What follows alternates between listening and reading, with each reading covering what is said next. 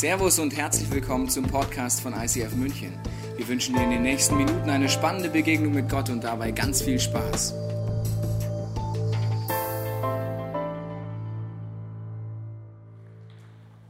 Ich habe euch eine Message mitgebracht, wo ich mir selber äh, überlegt habe, wie ist denn das möglich? Also du hast zum Beispiel die Jünger von Jesus. Wir nehmen mal zwei raus. Matthäus war ein Zöllner und Judas Iskariot war der Verräter. Beide waren mit Jesus drei Jahre zusammen. Beide erlebten alle Wunder von Jesus. Beide sahen, dass Gelähmte gehen konnten, Blinde sehen konnten. Beide sahen all das, wie es Jesus gemacht hat. Aber jeder endete anders. Matthäus war bis zum Schluss mit Jesus unterwegs und Judas nahm sich das Leben. Wie ist das möglich, dass beide mit Jesus unterwegs waren und so endeten? Und ich möchte dem ein bisschen nachgehen und das Geheimnis lüften. Und wir beginnen einmal mit Zachäus, dem Zöllner. Und da steht in Matthäus 9,9 folgender Vers. Und als Jesus von dort weiterging, sah er einen Menschen mit Namen Matthäus am Zollhaus sitzen. Und er spricht zu ihm, folge mir nach. Und er stand auf und folgte ihm nach. Einfach so. Also wenn Jesus zu dir kommen würde und sagen, folge mir nach, würdest du alles, was du dir aufgebaut hast, deine Familie, deine Freunde, deine Karriere, einfach hinter dir lassen und Jesus nachfolgen? Warum macht das der Matthäus? Das ist eine spannende Frage. Und ich möchte dich ein bisschen mit hineinnehmen. Matthäus ist ja der Mann, der das Evangelium, das Matthäus-Evangelium geschrieben hat. Das ist Matthäus, der Zöllner, von dem wir hier sprechen. Und er war Zöllner, das hieß, er hatte eine römische Lizenz, die Steuern einzutreiben, die Leute zu erpressen und die römische Staatskasse und auch die eigene damit zu füllen. Es gab oft auch Schläger, die diese Zöllner angeheuert haben, um das Geld aus den Leuten rauszuprügeln, wenn sie dies ihnen schuldeten. Die Zöllner, das waren Schurken, gemeine und charakterlose Leute. Sie waren gesellschaftlich auf dem gleichen Stand wie die Prostituierten. Genau gleich angesehen. Seine Tätigkeit war eigentlich ein Volksverrat. Sie waren ausgestoßen. Auch bei den Gläubigen wurden sie nicht gut angesehen. Die Zöllner durften nicht in die Synagoge gehen. Die durften am religiösen Leben den Menschen damals nicht teilnehmen. Sie wurden einfach ausgeschlossen, weil man sagte, ihr seid so schlechte Menschen, ihr habt hier in der Synagoge nichts zu suchen. Sie waren also in der untersten Kaste der damaligen Gesellschaft angelangt. Kein Jude kam in den Sinn, Zöllner zu werden. Es gab aber zwei Arten von Zöllner. Die einen, das waren die Gabi und die anderen die Mokkes. Die Gabi, das waren Zöllner, die waren ganz einfach. Das waren so Steuereintreiber. Da war auch der Matthäus einer von denen. Die saßen in dem Haus und dann, wenn die Leute Zoll in die Stadt hineinbrachten, mussten sie diese verzollen. Die Mokkes, das waren ganz andere Zöllner. Die Mokkes waren Zöllner, die den Binnenhandel, ähm, mit dem Binnenhandel beauftragt wurden. Es gab große und kleine Mokkes. Den Zachäus kennen wir, war ein kleiner Mann, aber war ein Oberzöllner, er war ein Obermokkes. Und diese Obermokkes, die hatten auch ihre eigenen Zollbeamten, wo sie angestellt haben, die für sie dann diese Zölle eintrieben. Also die Zöllner, waren in den, in den Augen der damaligen Menschen wirklich nicht gut angesehen. Und dieser Matthäus durfte nicht in die Synagogen gehen, aber doch hat er einen großen geistlichen Hunger. Wenn wir sein Matthäus-Evangelium lesen, stellst du fest, dass 99 Zitate kommen aus dem Alten Testament. Das sind mehr als Lukas, Johannes und Markus zusammen. Also offensichtlich kannte Matthäus die alte Schrift sehr gut. Offensichtlich, obwohl er nicht in die Synagoge ging, studierte er die Schrift. Wahrscheinlich heimlich bei sich zu Hause. Er studierte die Psalmen, das Gesetz, die Propheten. Irgendwie hat er Zugang zu den alten Schriften. Irgendwie hat er einen geistlichen Hunger, der er sich zu stillen versuchte, weil er ja nicht in die Synagoge gehen konnte. Er hatte in sich sicherlich eine geistliche Lehre. Ich könnte mir gut vorstellen, dass Jesus bei ihm auch nicht unbekannt war. Er saß ja am Zollhaus. Die Leute sprachen über diesen Jesus. Sie erzählten von den Wunden, die er getan hat, und die kamen den Matthäus alles zu Ohren. Und ich glaube, er hat sich gesehen, diesen Jesus einmal persönlich kennenzulernen. Er las ja auch in den Propheten über diese 400 Prophezeiungen von Jesus, dass er kommen würde. Und da steht er plötzlich vor seinem Zollhaus und sagte, folge mir nach. Was war das für ein Moment für diesen Matthäus? Es war eine Erlösung. Er wusste, ich bin ein schlechter Mensch, voll Sünden. Ich betrüge die Menschen, meine besten Freunde. Und jetzt kommt dieser Jesus und mit diesem Folge mir nach. Heißt das für ihn auch, ich vergebe dir alle Sünden. Das war die Botschaft von Jesus. Und du musst dir vorstellen, dieser Matthäus sehnte sich nach dieser Erlösung, von seinen Sünden befreit zu werden, weil er wusste, welch schlechter Mensch er war. Er war Zöllner unterste Schublade damals. Und jetzt kommt dieser Jesus und sagt, folge mir nach. Das war seine Rettung. Und deshalb verließ er alles, seine Karriere, seinen Besitz, seinen Reichtum, seine Sicherheit, um diesem Jesus nachzufolgen, weil er diese Vergebung und diese Freiheit in Anspruch nehmen wollte. Ein anderer Jünger ist der Judas. Der Judas Iskariot, das war ein Mensch, von dem wir sehen, okay, er war ein Heuchler. Wir lesen ein paar Bibelstellen. Die eine ist Matthäus 26, 25. Da steht, Judas aber, der ihn überlieferte, antwortete und sprach, ich bin es doch nicht, Rabbi. Wo es darum geht, dass Jesus sagte, einer wird mich ähm, verleumden, verraten. Und Johannes 6, 70 steht, da sagte Jesus, ich selbst habe euch zwölf ausgewählt und doch einer von euch ist ein Teufel. Oh, das sind krasse Worte. Da meint, meint er Judas, den Sohn von Simon Iskariot, einen seiner zwölf Jünger. Und Judas war es denn auch, der Jesus verriet. Was wir bei Judas sehen können, ist folgendes.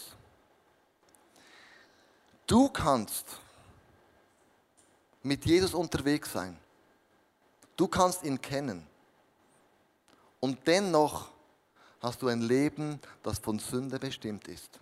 Und du einfach nicht umdrehen willst. Du kannst Jesus nachfolgen und doch bestimmt Sünde nach wie vor dein Leben.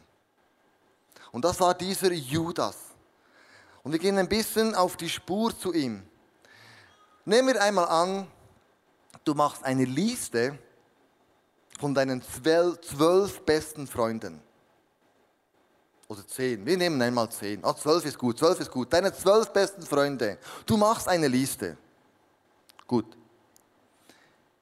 Wen würdest du zu oberst auf die Liste setzen?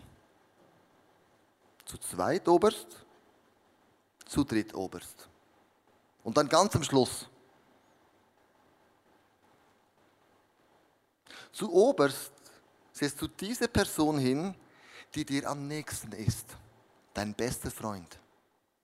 Zu zweitoberst der zweitbeste, zu drittoberst der drittbeste. Dein Freund, an den du nicht so gut kennst, dann würdest du vielleicht an zwölfter Stelle setzen, oder? So, wo die Beziehung nicht so nach ist. Wenn du im Lukas, im Markus und im ähm, Johannesevangelium kommen diese zwölf Jünger immer aufgelistet. Zuerst kommt der Johannes, Lieblingsjünger von Jesus, dann kommt Petrus, dann kommt Jakobus. Weißt du, welcher Jünger immer am Schluss kommt? Judas. Judas wird immer am Schluss aufgeführt. Die Theologen sagen, das ist ein Hinweis, dass er Jesus zwar nahe dran ist, aber immer am Schluss kam. Er war nicht so vertraut mit Jesus. Er war zwar einer seiner zwölf Jünger, aber er war der, der am wenigsten Liebe zu diesem Jesus irgendwie ähm, aufzeigte. Dieser, Matthä dieser Judas war auch nicht teachable. Er war nicht einer, wir sehen das dann später, der einfach Kritik annahm und sich dann daran veränderte. Das war ein großes Problem von dieser Judas, er war nicht teachable.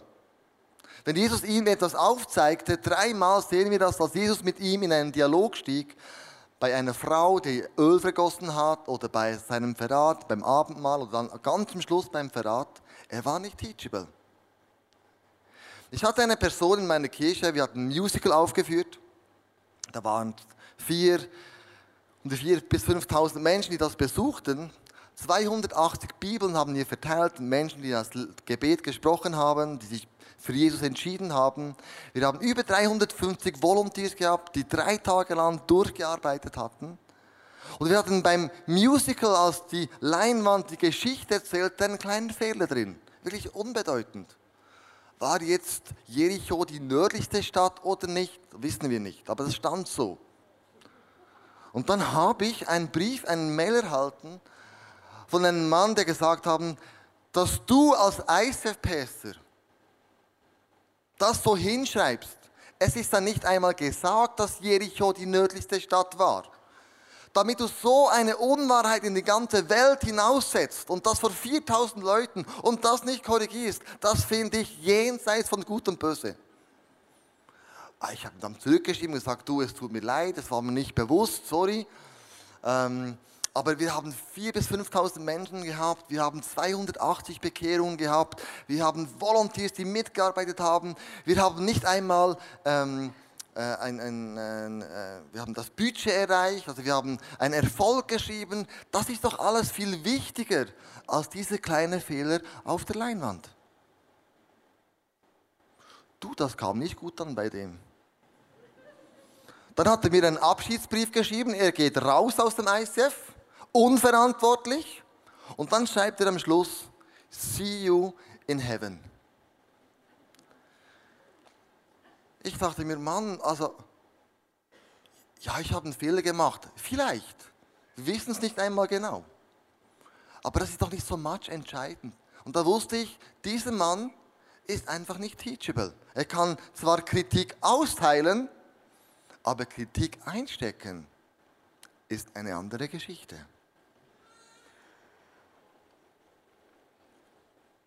Ich glaube, der Judas glaubte nie daran, dass Jesus der verheißene Messias von Gott war. Da schreibt Jesus selber, Johannes 6, 64 steht, aber einige von euch glauben mir trotzdem nicht. Jesus wusste nämlich von Anfang an, wer nicht an ihn glaubte und wer ihn später verraten würde. Ich glaube, Judas zweifelte bis am Schluss, dass Jesus der verheißene Messias sei. Man kann sagen, Judas hatte sein Leben, seine Nachfolge an Jesus gewidmet, aber nie sein Herz. Er folgte Jesus nach, aber nie mit ganzem Herzen. Warum? Er sah in Jesus jemanden anderen. Er sah in Jesus diese Person, die ganz Judäa, von der römischen Besatzungsmacht befreien würde. Und ich glaube, Judas war auch selber ein Zelot, er war ein Freiheitskämpfer.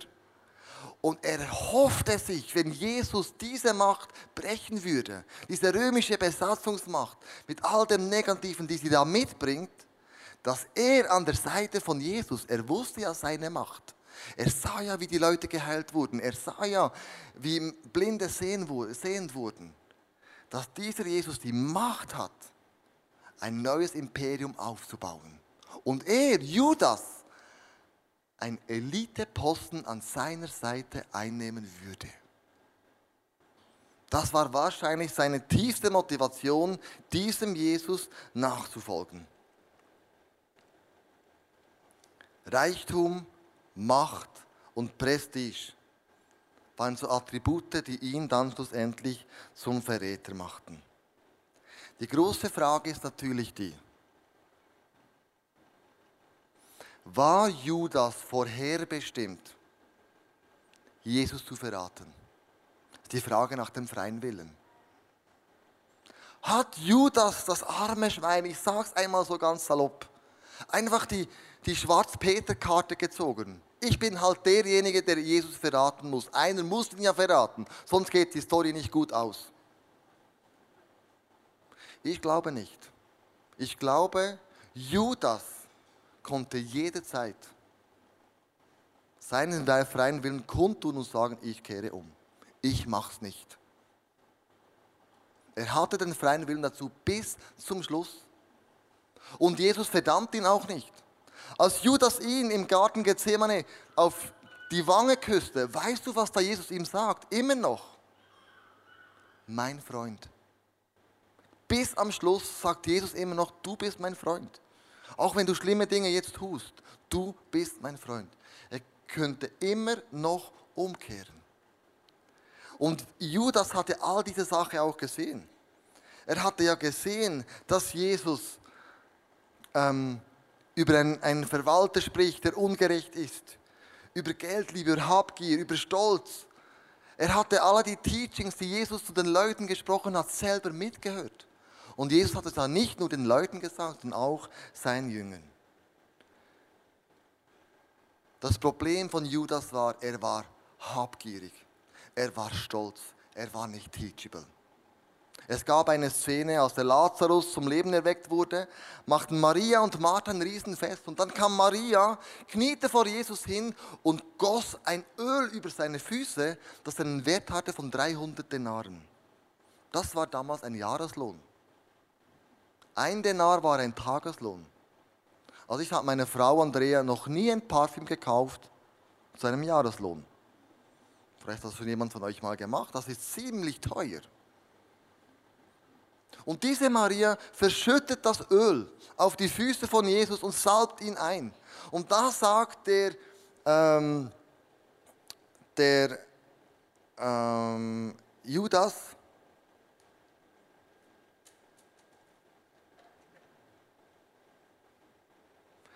in, ähm, das ist Johannes 12, 4 bis 5. Er sagt aber Judas, der Iskariot, einer von seinen Jüngern, der ihn überliefern sollte, warum ist dieser Salböl nicht für 300 Denare verkauft und den Armen gegeben worden? Das schließt doch daraus, also Judas war doch nicht habgierig. Der möchte das Geld gebrauchen, um den Armen zu geben. Aber einer seiner Jünger, seiner Freunde, der Johannes, entlarvt ihn. Als später das Johannes-Evangelium geschrieben wird, sagt über diese Situation Johannes folgendes aus. Er sagte dies aber nicht, Johannes 12, Vers 6, weil er für die Armen besorgt war, sondern weil er ein Dieb war und die Kasse hatte und beiseite schaffte, was hineingelegt wurde. Der Judas war ein Dieb. Er hatte die Kasse von den Jüngern, wurde ihm auch beauftragt, vertraut gemacht.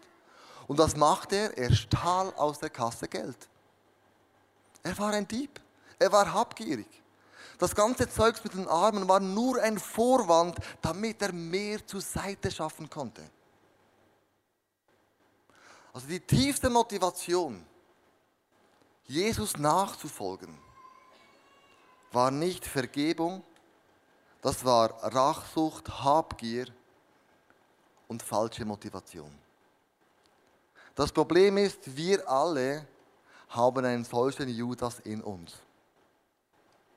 Ich möchte euch ein psychologisches Fenster präsentieren. Das nennt sich das Johari-Fenster. Das kennst du vielleicht. Das sind zwei Psychologen, die das herausgefunden haben, wie wir Menschen ein bisschen ticken. Und die eine Spalte ist, was mir bekannt ist, das ist zuoberst, und dann, was anderen auch bekannt ist, ist auf der einen Seite. Und das heißt jetzt nun, ich bin eine öffentliche Person. Das ist euch bekannt, ist auch mir bekannt. Wenn ich morgen durch München gehen würde und ihr seht mich, dann wisst ihr, ah, das ist der Kleusu aus der Schweiz mit seiner Familie, der ist eine öffentliche Person. Hm? Dann, das ist noch alles ganz einfach. Dann kommt etwas, das mir unbekannt ist. Und die Psychologen nennen das einen blinden Fleck. Ein blinder Fleck ist etwas, das ist so ein Tick, den wir haben. Das ist etwas, das, wenn wir darauf aufmerksam gemacht werden, dann bagatellisieren wir das Ganze. Ey, das ist doch nicht halb so schlimm. Also wenn ich mich vergleiche mit anderen, ich hatte meine Frau gefragt in den Ferien, du Andrea, was ist mein blinder Fleck? Habe ich überhaupt einen? Da hat sie gesagt, ja, ich beginne einmal ganz einfach, du hast viele. Aber wir beginnen mal ganz einfach. Okay, was ist dann einfach? Dann sagt sie, beim Autofahren popelst du immer. Wirklich? Ah, das ist doch nicht so schlimm. Also macht man das Fenster runter, dann raus mit dem oder drunten auf die Matte. Und dann sagt sie, nein, das ist ein Tick von dir, das machst du immer. Beim Autofahren popelst du, das ist ein blinder Fleck. Vielleicht hast du auch einen blinden Fleck, ist ein Tick, den einfach du machst, du weißt es vielleicht gar nicht mehr. Aber irgendetwas, das du einfach machst. Einfach so eine Eigenschaft, die nicht wirklich, wirklich toll ist. Das ist ein Verhalten, ein Verhalten das du bagatellisierst. Es ist so eine, eine Eigenschaft. Und wenn man dir diese Eigenschaft vorwirft, dann hast du Mühe, Korrektur anzuwenden, äh, anzunehmen. Blinder Fleck. Und deshalb braucht es regelmäßig Feedback. Das kann in der kleinen Gruppe sein, eine Small Group oder auch super ist die Ehe oder eine gute Freundschaft wo du gefeedbackt wirst, was ist dein blinder Fleck? Was ist das, was ähm, du in deinem Leben verändern kannst? Ich habe dann Andrea gesagt, okay, ich versuche das nicht mehr zu machen, aber wenn ich das wieder mache, bitte sag es mir. Dann sagt ich, okay, diesen blinden Fleck versuchen wir mal aus der Welt zu schaffen, dann kommen noch andere. Ich weiß die jetzt noch nicht, aber äh, sie hat gesagt, es sind noch einige da. Also, ich bin am Lernen. Das andere, das den anderen unbekannt ist, aber mir bekannt, ist ein Geheimnis. Die Psychologen sagen, jede Person hat ein Geheimnis. Das weiß nur sie. Und das Geheimnis, wenn ich daran denke, ist etwas, das mit Scham behaftet ist. Etwas, das wir nicht gerne haben, dass das an die Öffentlichkeit kommt etwas, das wir versuchen zu beschützen und schützen, damit es nicht öffentlich, nicht peinlich wird für mich. Und was passiert aber, wenn das Geheimnis ein Geheimnis bleibt? Der Teufel sagt, Intimes passiert in der Dunkelheit. Und Jesus sagt, nein, Intimes passiert dann, wenn es ans Licht kommt. Also das Geheimnis muss irgendwie gelüftet werden, sonst nimmt es immer mehr und mehr Raum ein. Und das heißt jetzt, ich habe eine Rechenschaftsbeziehung. Ich habe eine Person, wo ich alle meine Geheimnisse anvertrauen darf. Und es ist egal, wie schlimm das Geheimnis ist. Diese Person hält die Freundschaft, egal wie schlimm das ist. Bei Jesus war es krass. Als Judas ihn mit einem Kuss verriet, das war sein Geheimnis. Niemand wusste, dass er für 30 Silberlinge Jesus verkauft hat. In dem Moment, als er ihn verriet, sagt er immer noch, mein Freund. Jesus stand zu ihm bis am Schluss seines Lebens. Und dieser Freund oder diese Frau, diese Person, die du vielleicht hast, wo du dein Geheimnis sagen kannst oder eine Rechenschaftsbeziehung hast, das ist so befreiend. Nächste Woche wird der Philipp Sternbauer da sein. Das ist ein Pächter aus, aus der Schweiz, aus ISF Mittelland. Und mit ihm, wir zwei, haben solch eine Rechenschaftsbeziehung. Ich weiß all seine Geheimnisse, er kennt alle meine Geheimnisse. Wir haben keine Geheimnisse voneinander. Und es ist befreiend, wenn du eine Person hast und du das sagen kannst und diese Person kommt dann mit dir, mit diesem Geheimnis zu Jesus. Und du kannst es dort hinlegen. So befreiend. Weil alle von uns haben einen Judas in uns drin, der ein Geheimnis hat, der nicht teachable ist. Und das letzte Quadrat, das ist etwas Unbekanntes, das ist uns unbewusst, den anderen auch unbewusst, das wissen wir einfach nicht. Was das genau ist, das ist so im tiefen Bewusstsein, Bewusstsein drin. Die große Frage, die sich diese Message bei mir aufdrängt, ist, habe ich einen Ort, wo ich mein Geheimnis erzählen kann? Bin ich teachable, wenn jemand mich auf meine blinden Flecken aufmerksam macht? Gehe ich diese Korrekturen an oder sage ich einfach, ach, wenn ich vergleiche mit anderen, ist nur halb so schlimm? Sondern ich denke, wichtig ist, wenn wir enden wollen, wie Matthäus, ganz am Schluss von seinem Leben, lesen wir, dass er am Scheiterhaufen für Jesus gestorben ist. Er hat seinen Glauben an Jesus, egal was kam, bis am Ende seines Lebens durchgezogen. Er wusste von der Liebe und er wusste von der Vergebung. Und was wir machen müssen, wenn wir so enden wollen wie Matthäus, dann muss der Judas, der in uns drin ist, der muss rauskommen. Der muss raus. Wir haben heute Abendmahl und wir haben dort auch ein Gebetsteam. Und wenn du merkst jetzt, es ist an der Zeit, etwas in deinem Leben zu verändern, wenn du merkst, es ist Zeit, den Judas rauszulassen, dann nimm diese Gelegenheit wahr. Vielleicht kennst du auch jemanden, der dir vertraut ist. Dann geh nicht aus diesem Raum raus und lass es einfach sein, sondern pack das an und ende wie Matthäus und nicht wie Judas. Am Ende seines Lebens brach er diese 30 Silberlinge zurück in die Synagoge zu den Hohenpriestern und sagte, ich will mit diesem Blutgeld nichts zu tun haben.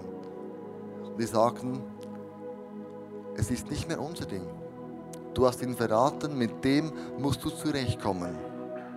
Und Judas wusste keinen anderen Ausweg, als sich zu erhängen, das Leben zu nehmen. Weil er nicht die Gelegenheit wahrgenommen hat, zu Jesus zu gehen, um diese Vergebung in Anspruch zu nehmen. Ich möchte mit euch beten, ich möchte euch einladen, diesen Judas rauszulassen, eine Person aufzusuchen, die euch hilft, die für euch ist. Ganz sicher wird Jesus, wenn du das ihm sagst, dir sagen, mein Freund. Das ist die Zusage, die er dir gibt, egal was kommt. Mein Freund.